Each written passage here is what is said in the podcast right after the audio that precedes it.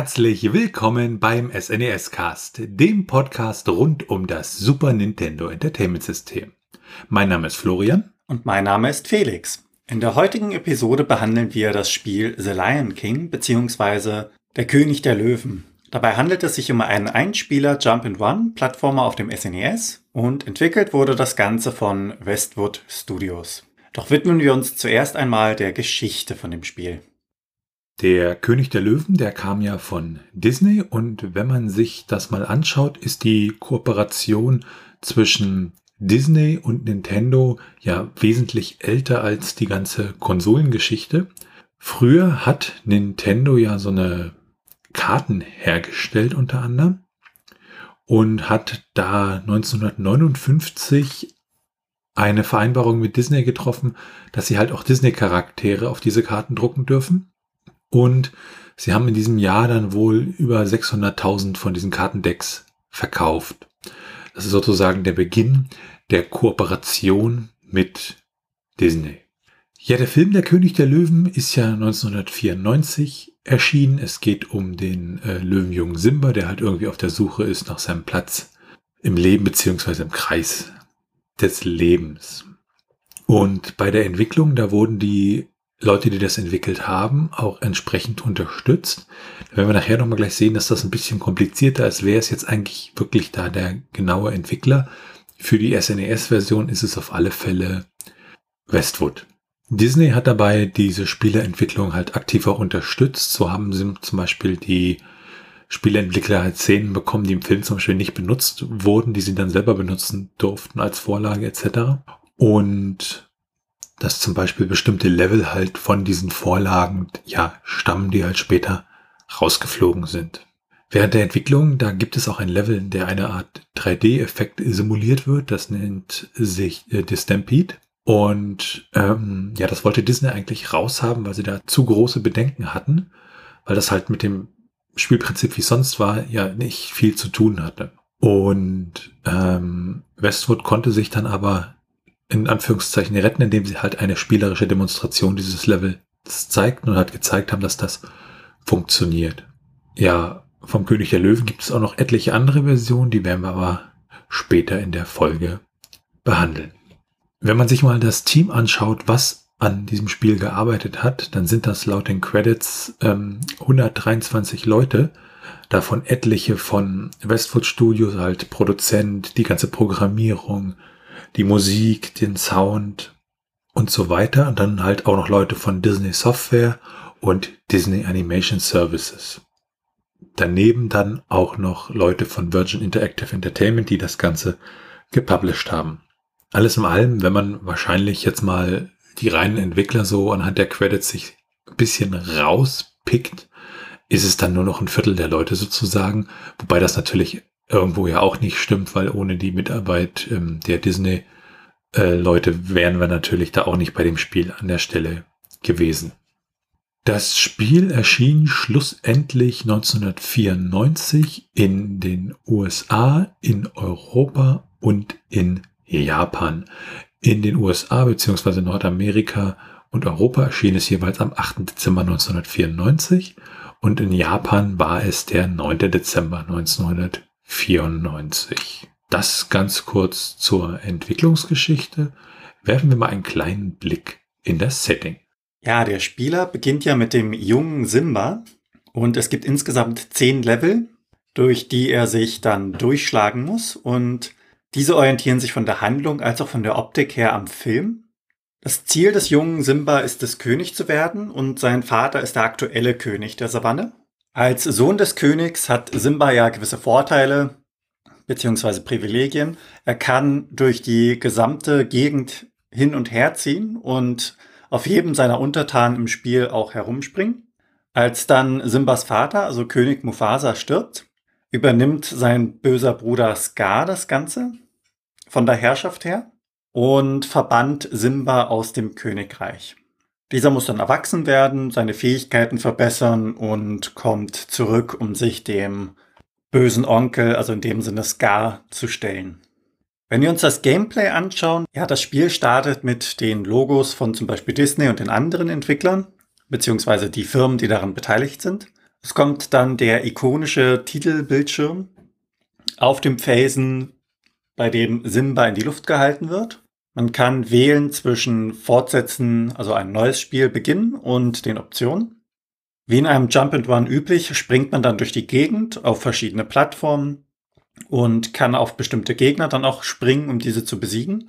Das gilt allerdings nicht für alle Gegner, zum Beispiel die Stachelschweine, auf die sollte man nicht springen. Simba kann sich dabei an Plattformen ranhängen, also mit einer Tatze hängt er dann und zieht sich hoch.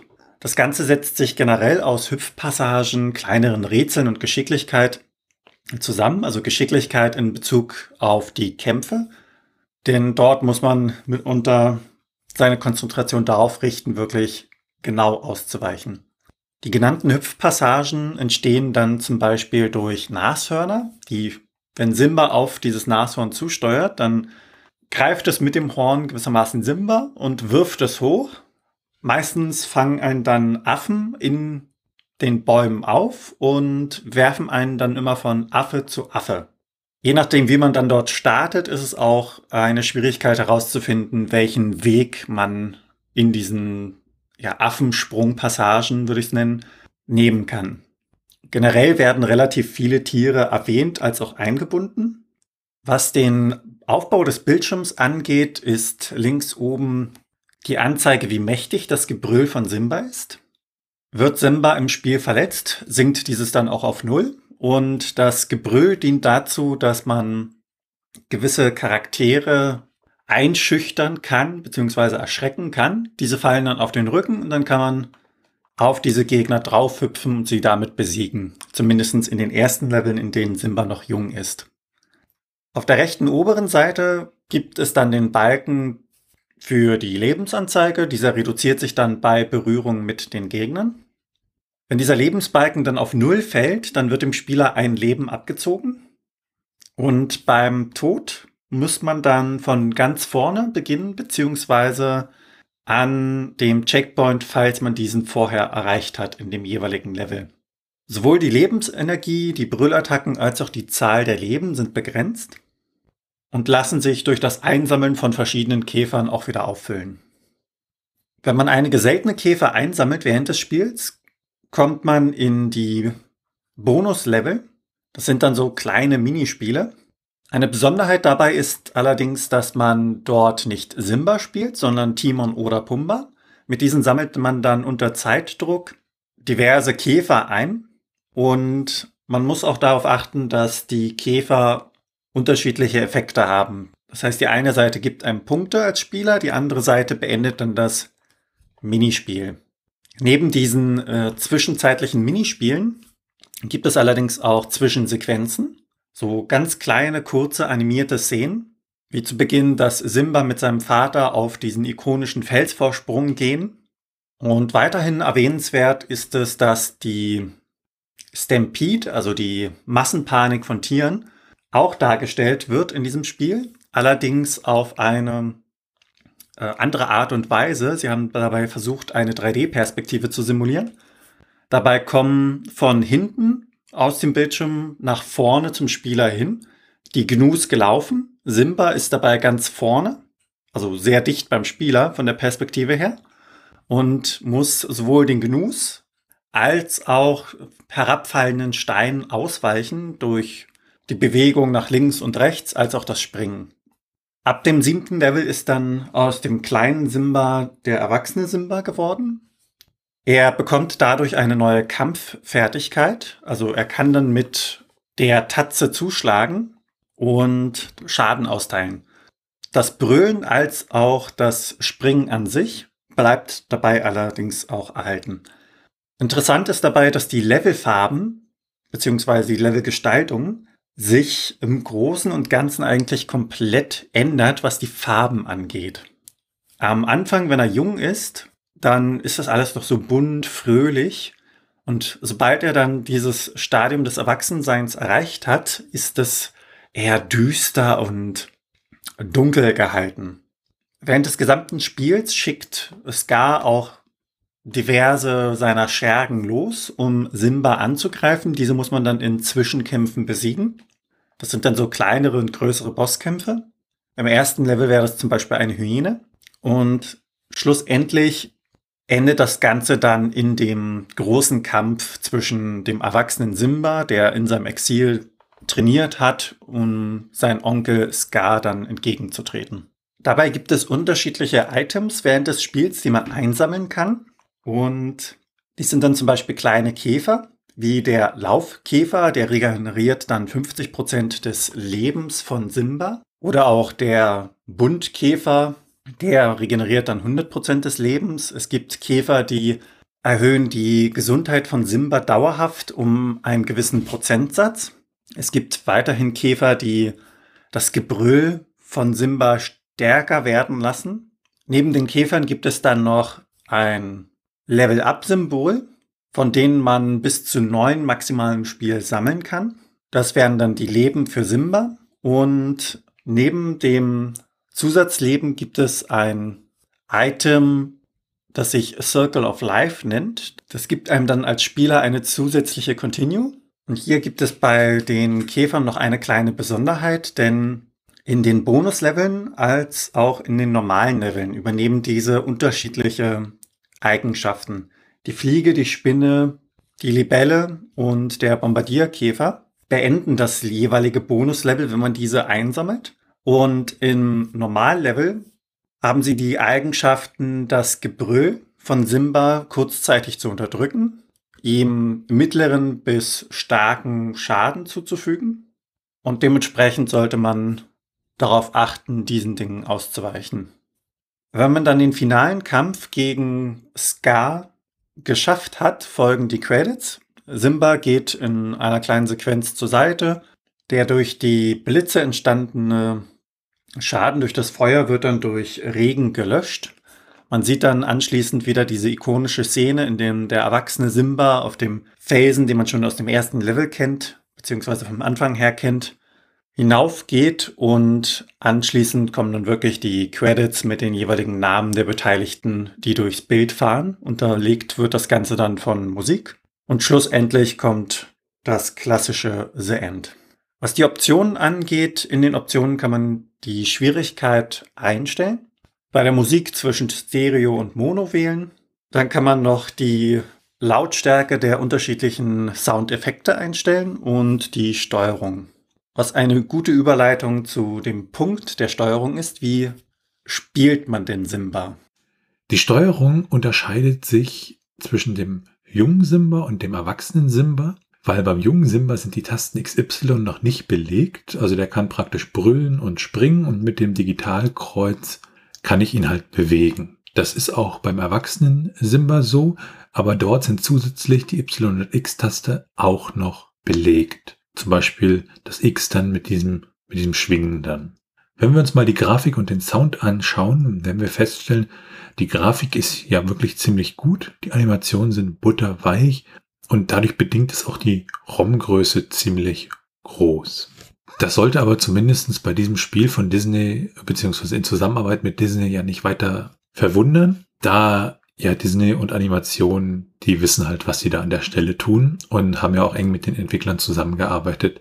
Und auch die Musik geht wirklich ins Ohr, weil die ist halt aus dem Film übernommen. Wenn man sich mal anguckt, die Komponisten sind halt Frank Lepecki, den kennt man sicherlich aus dem äh, Soundtracks für Command Conquer, das ist ja dann ein Jahr später, 1995, der erste Teil erschienen. Und Dwight K. Okahara und Patrick J. Collins, die werden praktisch als Komponisten dafür aufgeführt, aber es wurden ja praktisch, das, das, das geht dann so ein bisschen mehr in Richtung Arrangement der bereits bestehenden Musik, die halt damals von Elton John und Hans Zimmer ähm, gemacht wurden. Und diese Lieder aus dem Film, die haben auch wirklich im Spiel einen entsprechenden Wiedererkennungswert und auch bei den Soundeffekten, also das Brüllen oder ab und zu gibt es wirklich Sprachsamples im Spiel. Also so Grafik und Sound, da hat man sich wirklich ziemlich viel Mühe gegeben. Im ROM selbst sind 16 Musikstücke enthalten und noch eine weitere Reihe von Soundeffekten, also da so ja bekannte Sachen wie Hakuna Matata, Circle of Life etc. etc., die dann halt direkt aus dem Film sozusagen kommen und bloß ja arrangiert worden für Super Nintendo und halt auf die Fähigkeiten des Super Nintendos abgestimmt wurden und an einigen Stellen halt noch ein bisschen dafür optimiert und gekürzt wurden. The Lion King bzw. der König der Löwen hat diesen Nimbus, dass es ein unglaublich schweres Spiel ist und das führt uns zur Strategie. Ja, es ist durchaus schwer. Also es gibt auch hier wieder ausführliche Seiten, Tipps, Tricks, Strategien, die wirklich sehr ausführlich sind. Allerdings ist das mitunter dann auch so, dass die Bewegungen von Simba exakt beschrieben werden. Also springe, springe, Doppelsprung, gehe nach links, erneuter Doppelsprung. Das ist eher ungeeignet für das Medium Podcast an sich. Dementsprechend widmen wir uns allgemeinen Dingen und dem Endkampf dann gegen Scar, um das Ganze zu veranschaulichen. Etwas verwirrend kann der Strauß in Level 2 sein. Im Laufe des Levels reitet Simba diesen Strauß um sich damit fortzubewegen und Hindernisse zu umgehen bzw. zu überspringen. Was die erwähnten Zwischenspiele angeht, die mit Timon bzw. Pumba gespielt werden, da sollte man sich darauf konzentrieren, erst einmal keinen Druck zu machen. Die Zeit läuft zwar, aber im Normalfall ist es durchaus zu schaffen. Zuerst sollte man als Spieler dann die einzelnen Käfer einsammeln, die einem die Punkte bringen.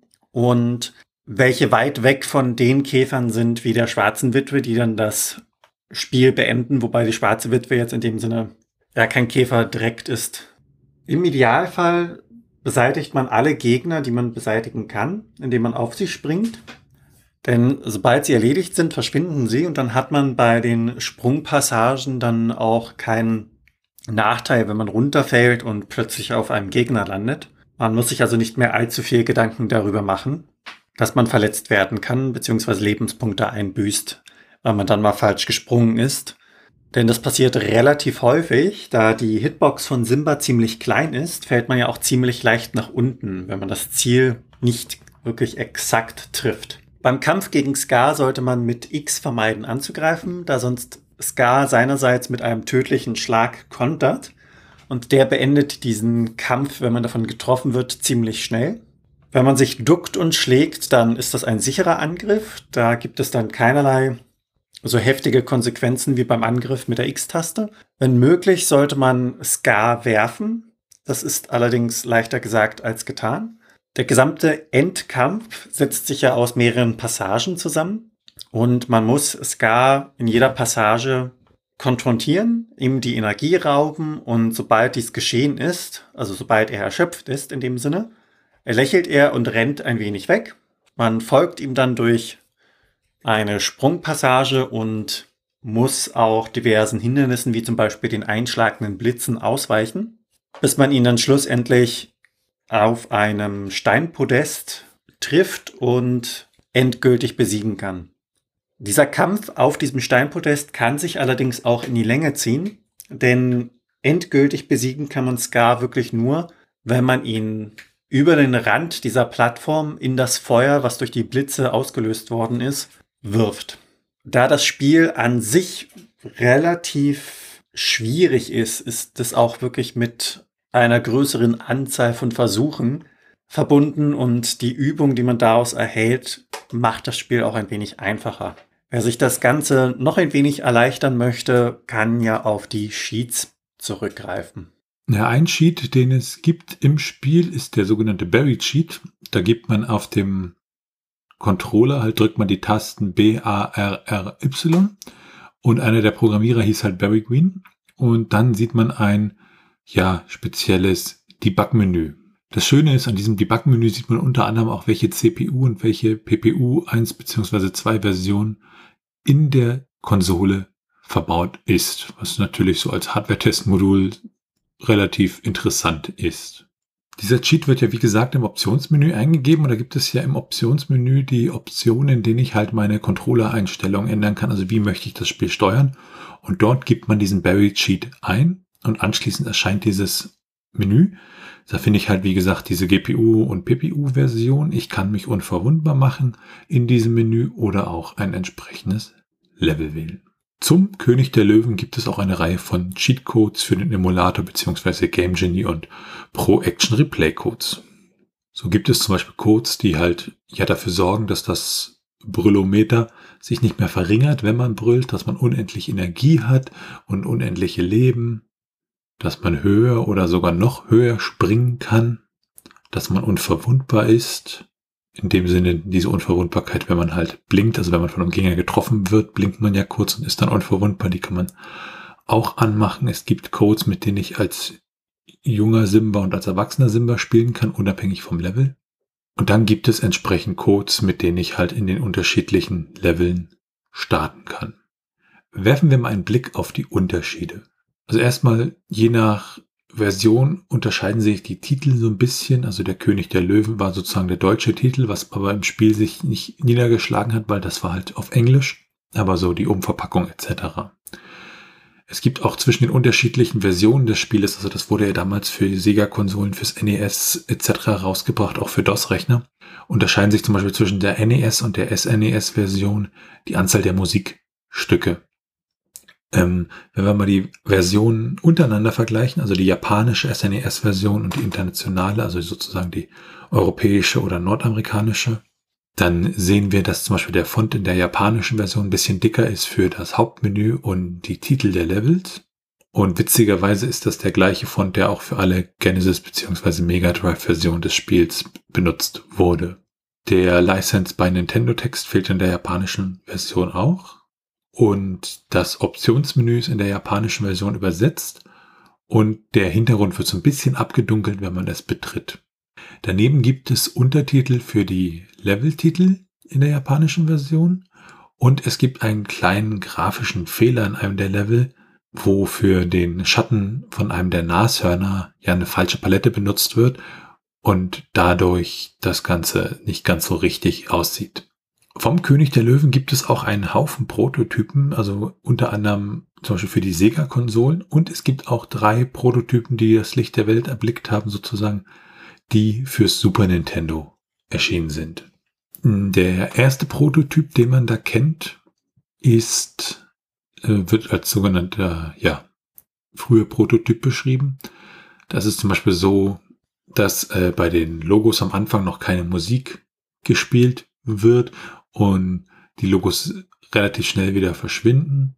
Die Physik hat sich in dem ersten Prototyp ist die noch ein bisschen anders. Die Logos sind größer, man kann keins der Level äh, komplettieren, also durchspielen. Das geht noch nicht in dem Dings. Und die ganze Hintergrundmusik ist auch an einigen Stellen halt unterscheidet die sich. Es gibt keine von den Cutscenes.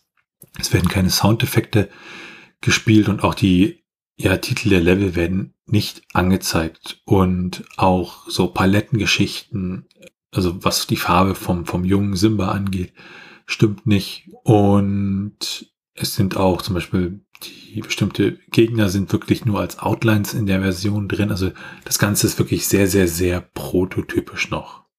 Und in dieser Version ist auch wirklich noch keine ja, Version sozusagen eingebaut. Also wenn man in dieses Optionsmenü geht und da dieses versteckte Menü aufruft, ähm, also diesen Buried Sheet, den wir gerade hatten, dann wird dann eine Version angezeigt und die finale Version ist halt die Version .99.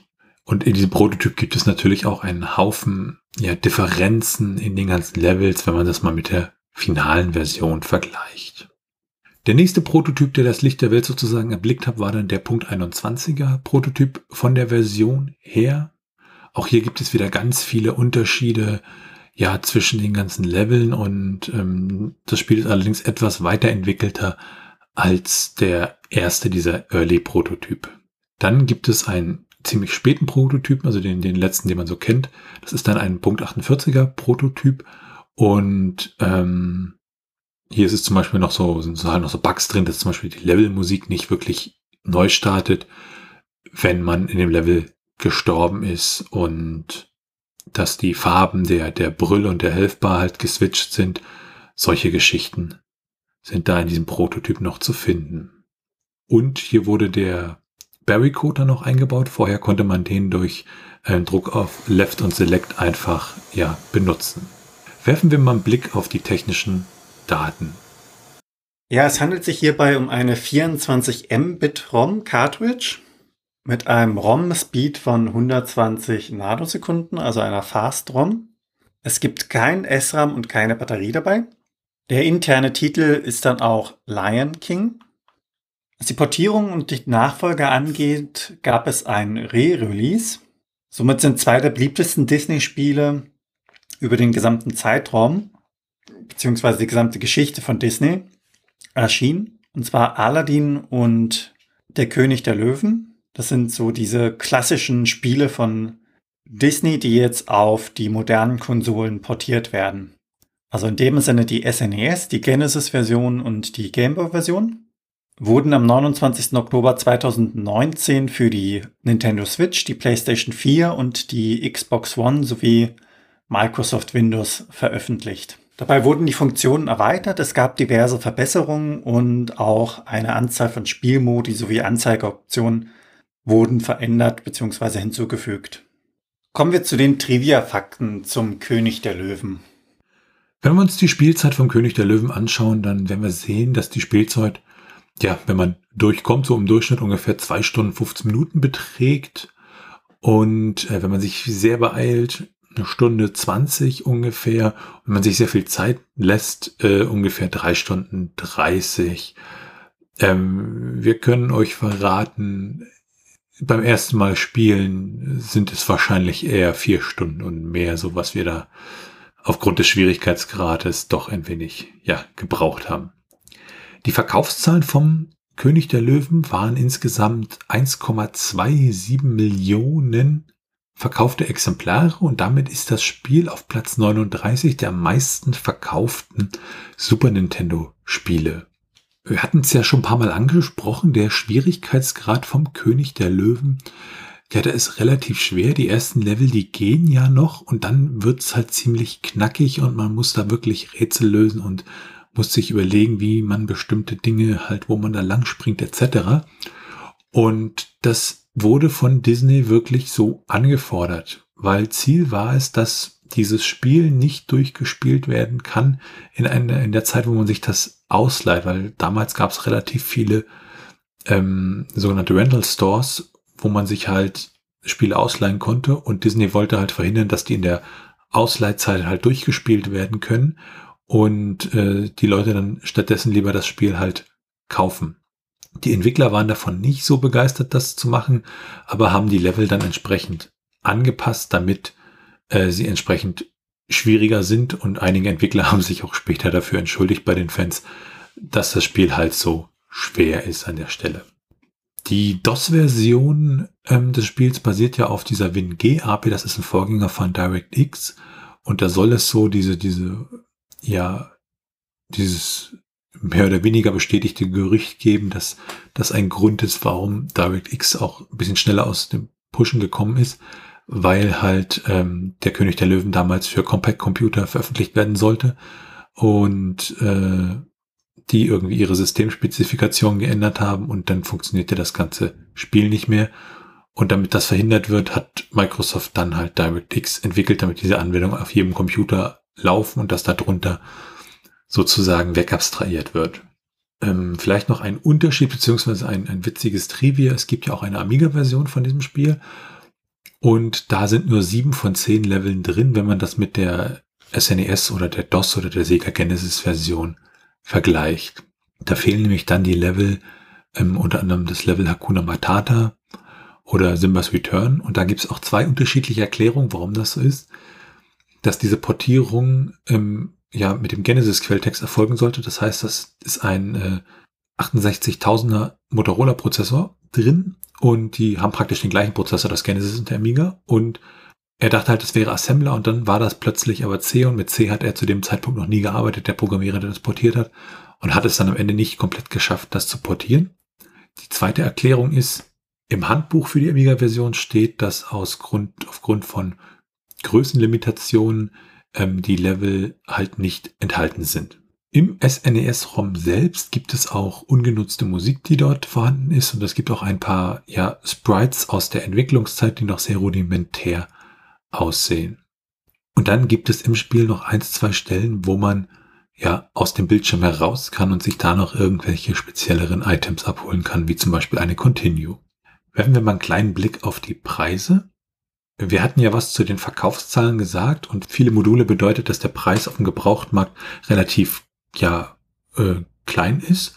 Und so kriegt man zum Beispiel das äh, Modul in Japan für knapp 27 Dollar, die PAL-Version für knapp 15 Dollar und die USA-Version ja für knapp 12 Dollar. Und auch ein neupreisiges Modul kostet irgendwo zwischen 40 bis 180 Dollar, je nachdem, ob es die PAL, die nordamerikanische oder die japanische Version ist. Werfen wir einen Blick auf die ROM-Hacks. Ja, für das SNES e gibt es leider keine, aber zum Beispiel für die Sega Genesis-Version existieren durchaus ein paar. Unter anderem eine Übersetzung ins Spanische und eine Version mit verbesserter Farbe. Für die NES-Version gibt es dann auch noch eine spanische Übersetzung. Aber wie gesagt, beim Super Nintendo gibt es, wie gesagt, keinerlei ROM-Hacks.